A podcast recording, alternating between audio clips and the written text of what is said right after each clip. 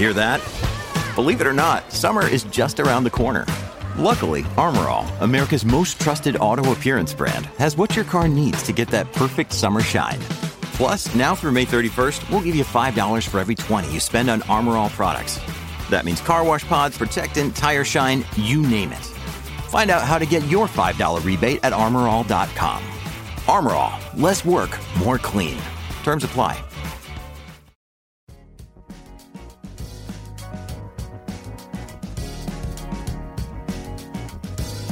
Con Tribunito por la Mañana.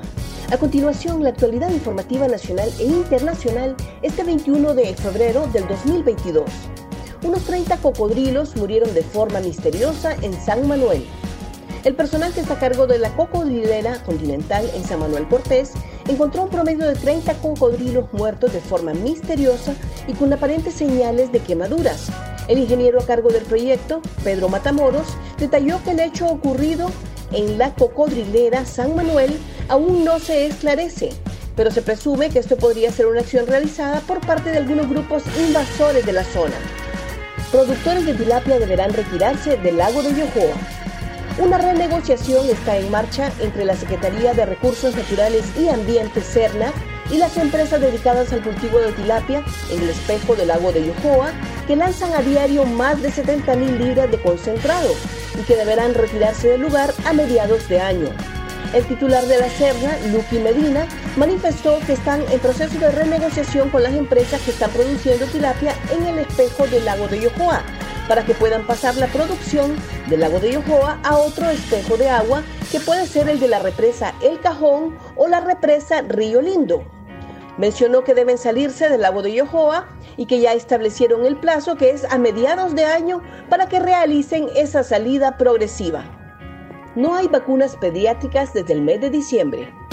En el puesto de vacunación contra el COVID-19 ubicado en el campo de Parada Marte, los médicos encargados informaron que no cuentan con vacuna pediátrica de 5 a 11 años desde el mes de diciembre.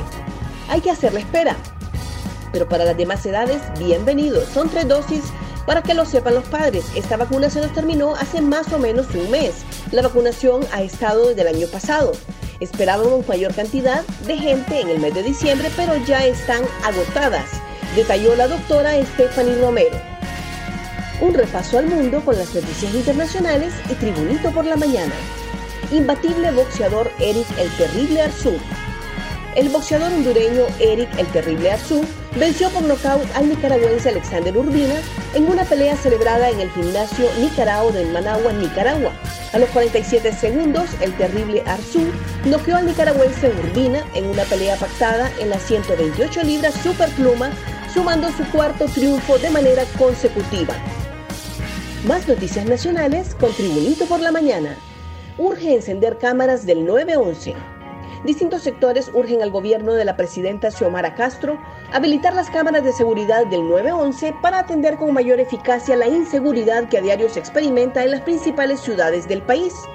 El sistema de vigilancia fue apagado luego de encontrar algunas irregularidades en la contratación que venía del gobierno anterior, quedando la población a expensa de esta herramienta útil para desenmascarar algunos crímenes, según sostienen algunos analistas. Es un tema que nos preocupa a todos, manifestó el gerente de asesoría legal de la cúpula empresarial, Gustavo Solórzano, ya que no solo afecta a los emprendedores con temas como la extorsión, sino también a la población en general. Presidenta formalizará préstamos para construir tres hospitales. La presidenta Xiomara Castro se encuentra en España para firmar un préstamo por 100 millones de euros para la construcción de tres hospitales y reactivar la productividad en el corredor seco.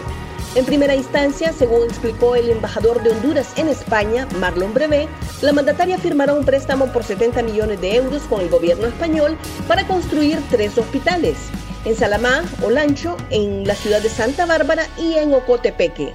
El segundo préstamo es de 30 millones de euros como contraparte del gobierno español a un préstamo total de 90 millones de euros y que serán destinados a proyectos del agro en el corredor seco, según agregó el embajador.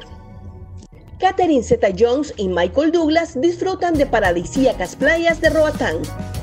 Los actores Catherine Zeta-Jones y Michael Douglas estuvieron de visita en las paradisíacas islas de la Bahía al norte de Honduras en donde contemplan una futura inversión en el rubro turístico según trascendió en la zona. El lugar es frecuentado por la famosa pareja de Hollywood desde hace varios años, donde como parte de sus vacaciones hacen escala en tierras catrachas para buscar escapar del frío del invierno norteamericano. Según informaron medios de la isla, el actor Douglas habría adquirido un área de casi 3 hectáreas en el que está buscando invertir para establecer un centro de turismo. Gracias por tu atención. Tribunito por la Mañana te invita a estar atento a su próximo boletín informativo.